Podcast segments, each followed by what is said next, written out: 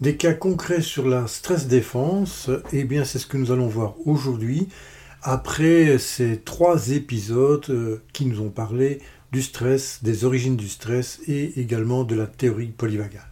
Bonjour, bonjour à vous qui avez décidé de changer votre relation au temps. Entre-temps est le podcast qui est fait pour vous.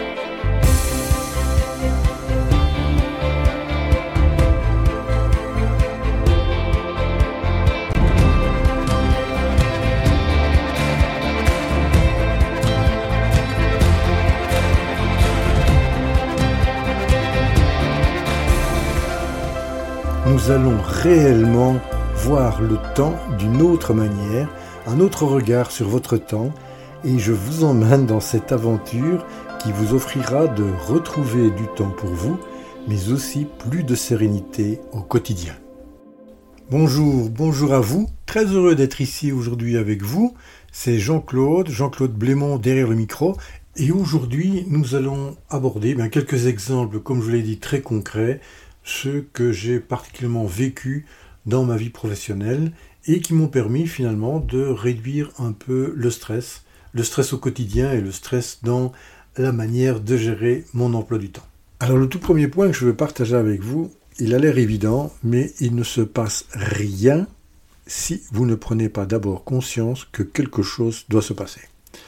Et donc ce premier point, le numéro 1, c'est prendre conscience prendre conscience de votre stress, prendre conscience que peut-être vous ne gérez pas votre emploi du temps au mieux que vous le pouvez, et surtout que quelque chose doit changer. Or, la prise de conscience est le premier pas vers le changement, changement positif. Et ce qui est aussi important, c'est que parfois on ne prend pas assez conscience que pour pouvoir initier ce changement, le réaliser et finalement réaliser cette transformation, parce que c'est une transformation, et eh bien que l'on a besoin d'aide. On peut le faire tout seul, mais on peut aussi se faire accompagner, et ça, c'est également une prise de conscience importante qui doit être faite. Donc, j'ai accepté, bien entendu, que le stress fasse partie de ma vie. On l'a vu, c'est quelque chose de naturel.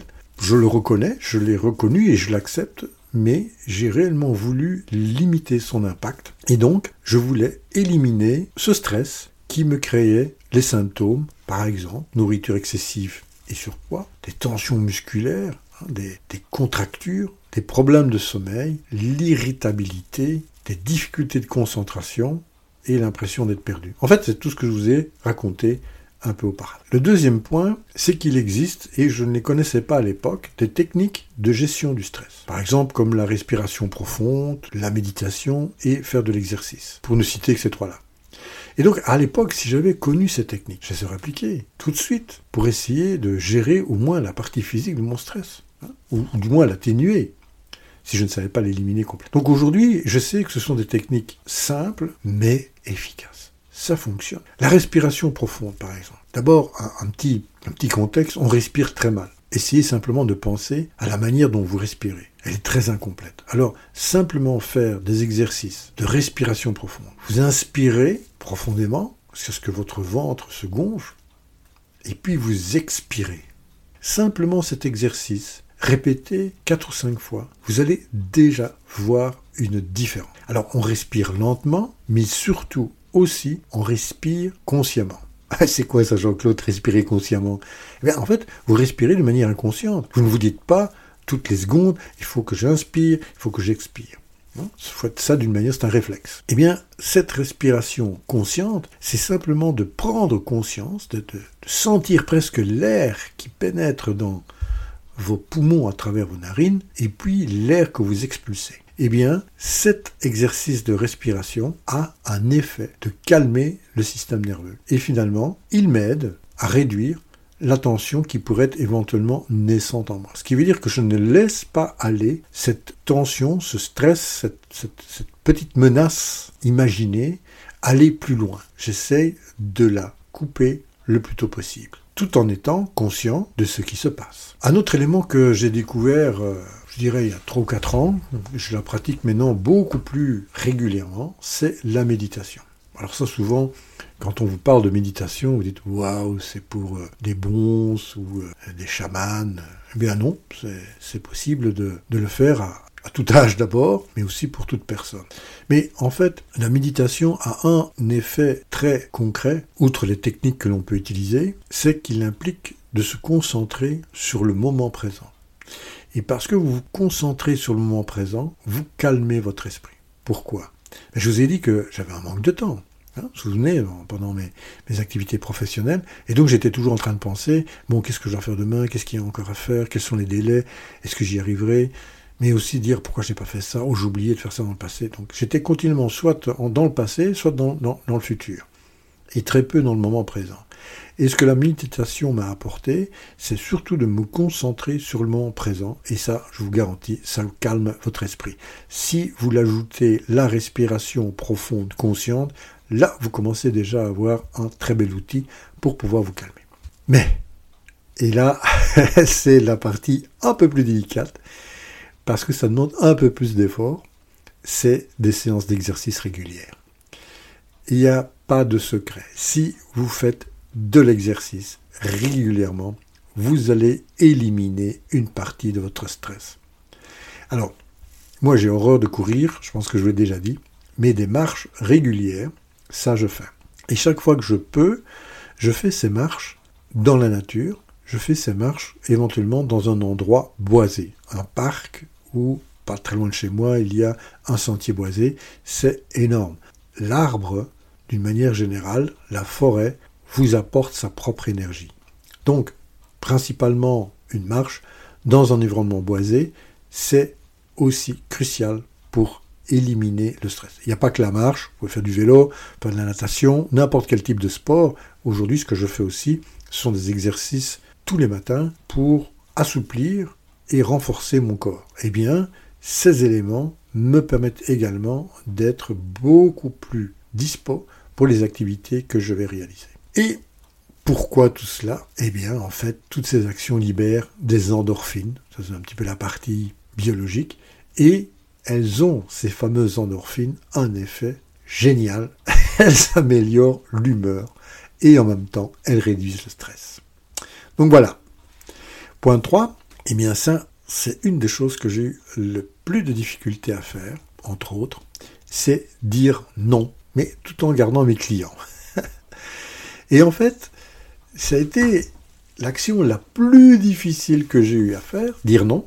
Vous savez, j'étais quand même pendant 30 ans dans, dans un service, voilà, dans un service, qui rend des services, qui était le service informatique, donc on rendait des services à ce niveau-là, que ce soit de formation, de compréhension, d'analyse, etc.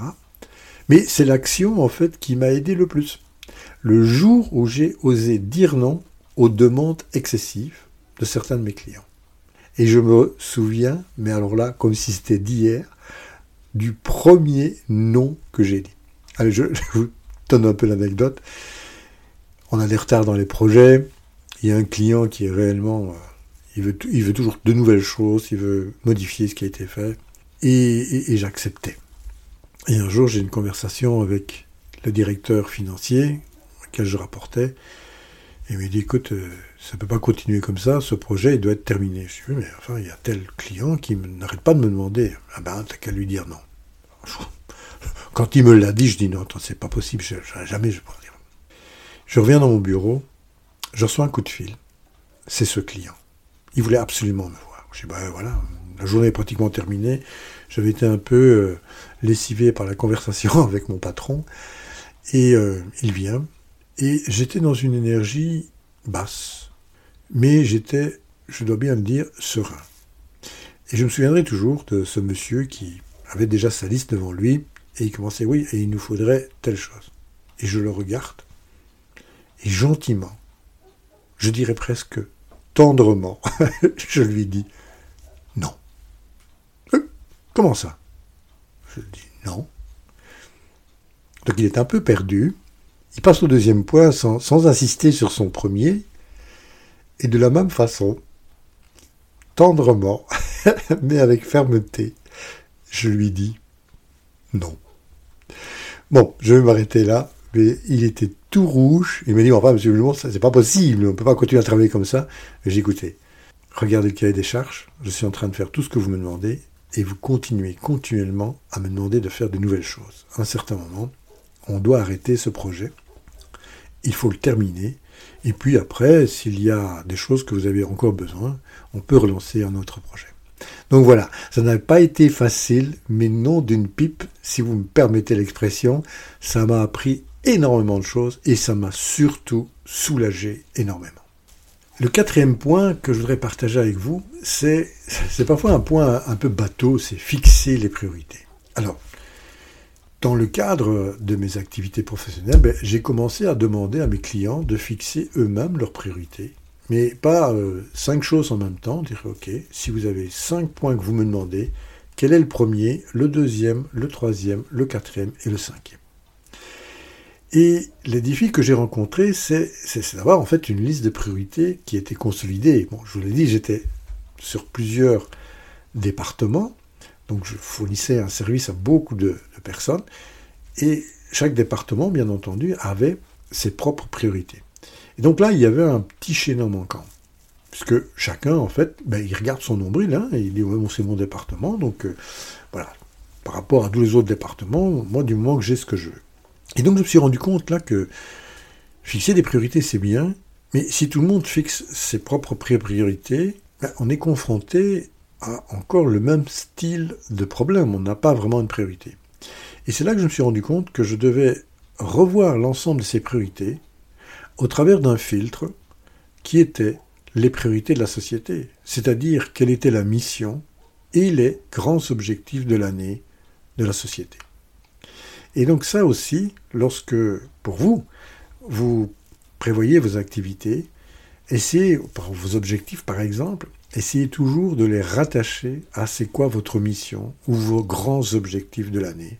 Ça vous permettra d'être beaucoup plus au clair avec vos priorités. Et un petit, petit truc, au niveau de votre journée, fixez-vous une priorité. Vous pouvez avoir d'autres choses à faire, mais quelle est la priorité? Et ça, vous allez voir que si vous le faites tous les jours, vous allez avoir une discipline de savoir décider quelle est la priorité, la chose la plus importante à faire aujourd'hui. Alors ça, c'est très intéressant. Vous allez me dire, oui, mais enfin, j'ai plus qu'une priorité. Absolument, absolument. Mais n'oubliez pas que si vous fixez une priorité par jour, ça vous en fait 365 sur l'année. Intéressant, hein? Ce qui nous amène à parler du point 5, c'est d'avoir une planification transparente. Alors, lorsque vous planifiez pour vous, tout seul, vous êtes le seul à exécuter, ben souvent elle n'est pas très formelle, elle est plutôt euh, dans votre tête, cette planification, ou au mieux elle est dans votre agenda. Mais lorsque vous devez planifier pour différentes personnes, différents membres peut-être de votre équipe ou des personnes qui travaillent avec vous, il est très intéressant d'avoir une planification qui est complètement transparente. C'est-à-dire que chaque personne sait exactement quelles sont les activités qui le concernent et quelles sont également les priorités. Et donc, ça implique de créer un emploi du temps qui est réaliste. Parce que tout ce que je vous ai raconté sur les demandes irréalistes, c'est maintenant à vous d'éviter de les faire aux personnes qui vont travailler avec vous. Et donc, c'est de tenir compte bah, de la nature et de l'urgence des tâches. C'est ça qui est important dans une planification transparente. On sait exactement pourquoi on doit faire ce genre de choses maintenant. Donc, on établit ben, ce qu'on appelle, ce qu'on a vu tout à l'heure, les priorités, en identifiant ben, les tâches les plus importantes et, bien entendu, on les aborde en premier. Et ça, ça, ça peut améliorer, mais alors grandement l'efficacité. Pourquoi? Parce que souvent, si vous abordez votre journée avec les tâches les plus importantes, c'est aussi généralement le moment où vous avez le plus d'énergie, où vous êtes le plus concentré, où vous avez la possibilité de réaliser les choses d'une manière efficiente. Donc votre efficacité va en être impactée.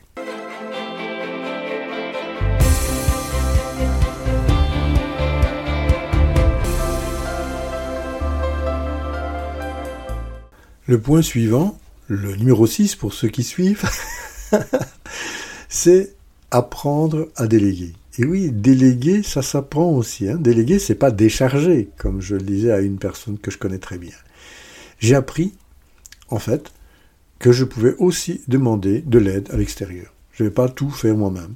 Certaines des tâches qui normalement étaient sur mon agenda, à chaque fois que c'était possible, eh ben, ont été confiées à des personnes, soit de mon équipe, soit voire même, dans le cadre de mes activités professionnelles, à des sociétés extérieures. Et en fait, qu'est-ce que ça m'a appris? Cela C'est de reconnaître mes limites et de comprendre que je ne peux pas tout faire. Et que ça, c'est important de le savoir. Et donc de déléguer des tâches à d'autres, eh bien, ça va réduire, et ça a réduit, ma surcharge de travail. Et donc, moins de charge de travail, moins de pression du travail, eh bien, on se sent déjà un peu mieux et on permet de cette manière de se concentrer sur les priorités, voire même la priorité de la journée, puisque toute une série d'activités, c'est pas moi qui vais le faire. C'est une décision, honnêtement, qui a créé un levier important dans la réduction de la charge d'activité, tant mentale que physique, euh, de moi-même d'abord, et surtout quand je travaillais dans l'équipe. Et donc ça, c'est un point que je ne pourrais jamais suffisamment souligner. Connaissez-vous et voyez ce que éventuellement vous pouvez déléguer. Alors, souvent un argument qui est avancé pour la délégation, c'est que ben, ça coûte. Ça coûte en temps. Je dois expliquer à la personne comment le faire et finalement, euh, ça irait plus vite si je faisais moi-même. Oui, mais si c'est une tâche récurrente, vous l'expliquez une fois et puis la personne va pouvoir le faire pour vous. Par exemple, publier sur les réseaux sociaux. Cette personne peut le faire et donc déléguer cette activité, vous allez récupérer du temps. Bien sûr, pas peut-être 100%, mais une partie peut être comme ça récupérée et allouée à d'autres priorités, d'autres choses plus importantes. Alors la deuxième partie, souvent on dit euh, c'est pas les finances. Et là, c'est de voir aussi quelle est la valeur finalement que vous allez retirer de ne pas devoir faire une activité peut-être avec une valeur moins grande par rapport à vous, vous focalisez sur une activité qui a une valeur beaucoup plus importante. Donc ça, c'est quelque chose de très personnel et c'est un calcul financier entre coût et valeur que vous devez, ou que vous êtes le seul à pouvoir réaliser. Le point suivant, et là je l'ai mentionné, c'est le point 7, c'est l'équilibre entre le travail, repos et loisirs. Alors je vous ai dit que j'étais complètement déséquilibré à ce niveau-là. Pourquoi? Parce que quand vous n'avez pas de temps, vous faites quoi? Vous allez pomper dans les moments de repos, les moments de loisir, vous n'en prenez plus, et voire même, vous allez aller grignoter sur votre temps de sommeil. Et ça, très mauvais. Donc il faut maintenir un équilibre entre le travail, le repos et les loisirs. Donc les loisirs, c'est réellement des moments de détente, mais qui vont vous permettre de détendre votre mental. Le repos va vous aider bien entendu à détendre le mental, le physique et bien plus. Mais les deux sont complémentaires. Et donc ça c'est crucial pour gérer le stress. Éviter qu'il ne prenne des dimensions trop importantes. Et donc prendre le temps de se détendre, de socialiser, de pratiquer des loisirs, de se reposer aussi, est aussi important que de travailler. Pourquoi? Parce que mieux vous allez travailler sur les quatre points que je viens de vous dire, mieux vous serez pour travailler professionnellement sur vos activités de tous les jours. J'espère que je suis clair. En résumé, si vous voulez travailler mieux, travailler plus, eh bien, reposez-vous mieux, reposez-vous plus. Parce que cet équilibre dont je vous ai parlé, bah, il permet simplement de recharger mes batteries. Qu'elles soient batteries physiques, d'énergie physique, d'énergie mentale, d'énergie émotionnelle, voire même d'énergie spirituelle. Qu'est-ce que cela va faire Si je suis en belle et haute énergie, ben, je vais améliorer mon bien-être. Pas seulement général, mais je vais réduire également mon stress. Et ça va contribuer, bien entendu, à une qualité générale de ma vie.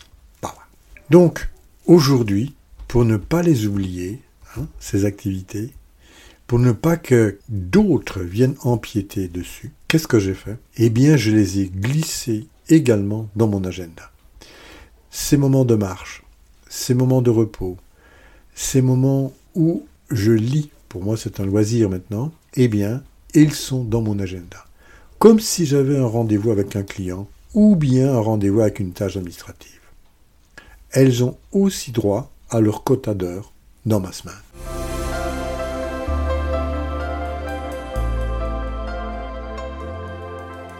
Alors en conclusion de cette première partie, je vous avais dit c'était qu'est-ce que je fais au niveau de la gestion de mon emploi du temps pour euh, réduire mon stress.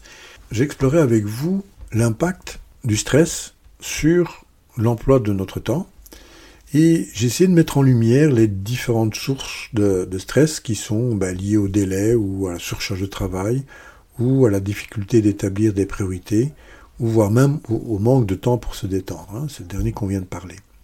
Mais on a aussi vu comment le stress peut affecter ben, ma productivité, votre productivité, et également peut affecter ben, notre sommeil, hein, ça je l'ai mentionné, et également notre concentration et surtout également la prise de décision. Donc voilà, il est clair que gérer son stress, c'est essentiel pour avoir une bonne gestion de notre emploi du temps et surtout qu'elle soit efficace. Donc en maîtrisant les, techniques que nous avons vues, elles sont quelques-unes seulement, on n'a pas tout vu, et en adoptant, bien entendu, des habitudes ben, plus équilibrées, je vous dis, moi je mets mes activités d'équilibre dans mon agenda, nous pouvons, vous pouvez, améliorer votre productivité, mais également votre bien-être. C'est-à-dire que ce n'est pas soit de productivité ou bien-être, vous pouvez avoir les deux. Et par là, vous allez avoir une meilleure qualité de vie tant professionnel que personnel. Donc, en résumé, le stress bien géré, eh bien, il nous permet d'aborder nos tâches avec clarté et concentration. Et ça, ça permet également d'optimiser notre emploi du temps. Mais ce que je retiens surtout, et que j'aimerais vous transmettre de tout cœur aujourd'hui, c'est que le temps ne nous stresse pas, mais bien les activités, les actions et les décisions que nous prenons quotidiennement. Et sans tenir compte de notre ressource qui est limitée mais infinie, qui est notre temps. Alors, limitée parce qu'on n'a que 24 heures par jour, mais infinie parce que jusqu'à votre dernier souffle, elle sera disponible. Je vous ai partagé dans cette première partie ce qui a fonctionné pour moi. Donc c'est pas euh, c'est pas une loi que je viens de vous édicter, mais c'est une manière qui, j'espère, vous donnera la possibilité de réfléchir sur bah, des situations réelles et de voir comment moi j'ai fait pour pouvoir en sortir. Ça a été un, moment clé dans le changement au sein de mes activités euh, professionnelles il y, a, déjà plus de 20 ans. Hein. C'est pas pas tout frais ce que je vous raconte. Depuis lors, j'ai encore et encore et encore travaillé parce que je me suis rendu compte que c'était quelque chose qu'il fallait entretenir. Donc voilà, ce que je vous propose ici, c'est de prendre un peu de temps, d'y réfléchir, peut-être de trouver pour vous ce qui fonctionne dans tout ce que je vous ai dit, et de voir comment vous pouvez l'appliquer. Que ce soit par exemple la respiration profonde ou la planification transparente de votre temps, la délégation des tâches, ou bien euh, simplement le maintien d'un équilibre entre le travail, le repos et le loisir, c'est de voir ce qui fonctionne réellement pour vous. Et il y a bien sûr qu'une seule solution, et vous savez c'est laquelle? C'est la vôtre. C'est à vous à trouver la solution, bien entendu, à ce qui est, est, le plus en ligne avec euh, votre personne. Bon, sachez que si vous le désirez, nous pouvons en parler, bien entendu, beaucoup plus personnellement. Et n'hésitez pas, je vous invite à une conversation autour de votre emploi du temps et des défis que vous rencontrez. Donc n'hésitez pas, sentez-vous libre de me contacter. Nous pourrons très vraisemblablement trouver une voie de solution ben, qui réponde réellement à votre situation et à votre environnement.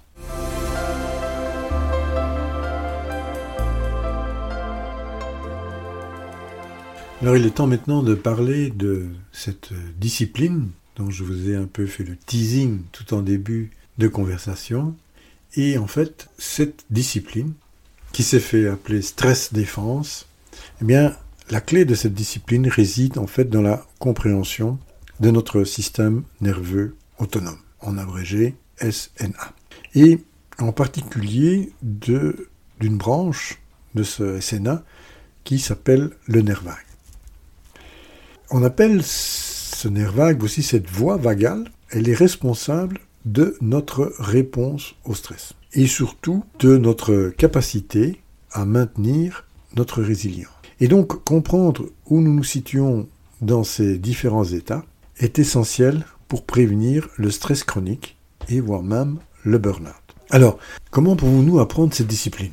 Bah, Jusqu'à présent, nous avons souvent considéré bah, le stress à travers un objectif qui s'appelait les trois F en anglais en fait. Hein. Flight, flee, freeze. C'était lutter, fuir ou se figer. Vous connaissez sans doute cela. Cependant, il manquait toujours le mode d'emploi pour gérer le stress de manière optimale. Et désormais, nous avons découvert cette voie médiane, la voie vagale, qui nous permet de rétablir un peu l'équilibre et de savoir pourquoi tout ça se passe de cette manière-là. Il y a également des techniques qui renforcent la flexibilité du nerf vague et elles sont, connues, peut-être pas de tout le monde, mais elles sont relativement bien connues et on les utilise également dans d'autres disciplines. Alors, il y a la cohérence cardiaque, par exemple, le yoga. On a parlé bien entendu de la méditation et il y en a bien d'autres, on aura l'occasion d'en reparler. Cependant, il est essentiel de choisir celle qui va réellement vous ressourcer et qui est parlante pour vous. Quant à moi, j'adore aujourd'hui faire de la méditation, mais je ne me vois pas encore en faire du yoga. Et je vais commencer seulement la cohérence cardiaque. Donc voilà, moi j'ai choisi en fait la méditation comme étant un des premiers éléments pour pouvoir réduire mon stress. La théorie polyvagale, en fait, elle nous aide à identifier les techniques qui nous conviennent le mieux parce qu'on va avoir un effet direct et on va pouvoir effectivement découvrir celles dans lesquelles nous sentons le mieux. Donc, si je devais vraiment recommander une seule technique, outre la méditation, ce serait la cohérence cardiaque.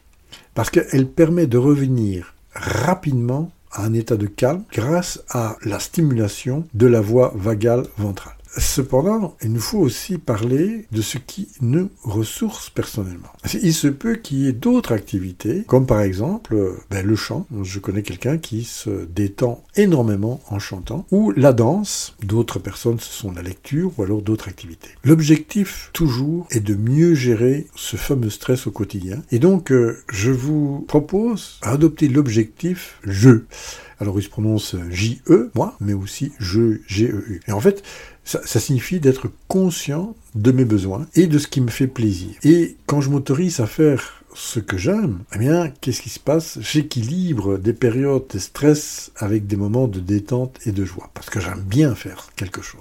Par exemple, j'aime bien aller me promener. Ou simplement, j'aime bien lire.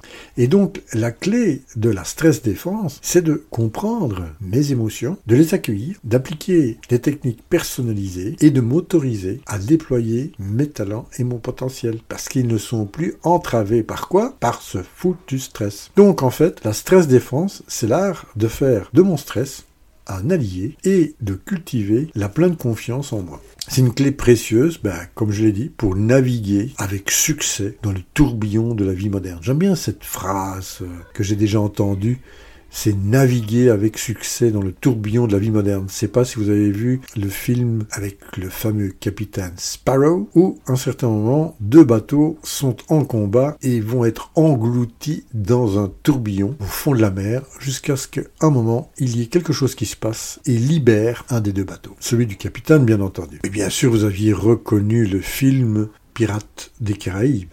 Voilà, nous arrivons à la fin de cet épisode. Je me permets de vous rappeler que si vous désirez intervenir, soit avec un commentaire, une suggestion, même une question, ce sera un grand plaisir de vous écouter et d'y répondre d'ailleurs. Vous pouvez me joindre, bien entendu, à l'adresse suivante j'aime Je vous remercie pour votre présence chaleureuse et votre écoute. Je vous donne donc rendez-vous au prochain épisode. Vous savez maintenant de quoi nous allons parler. Et entre-temps, si vous le désirez, je vous propose de continuer l'aventure sur le site internet oruposa.com. À très bientôt. Au revoir.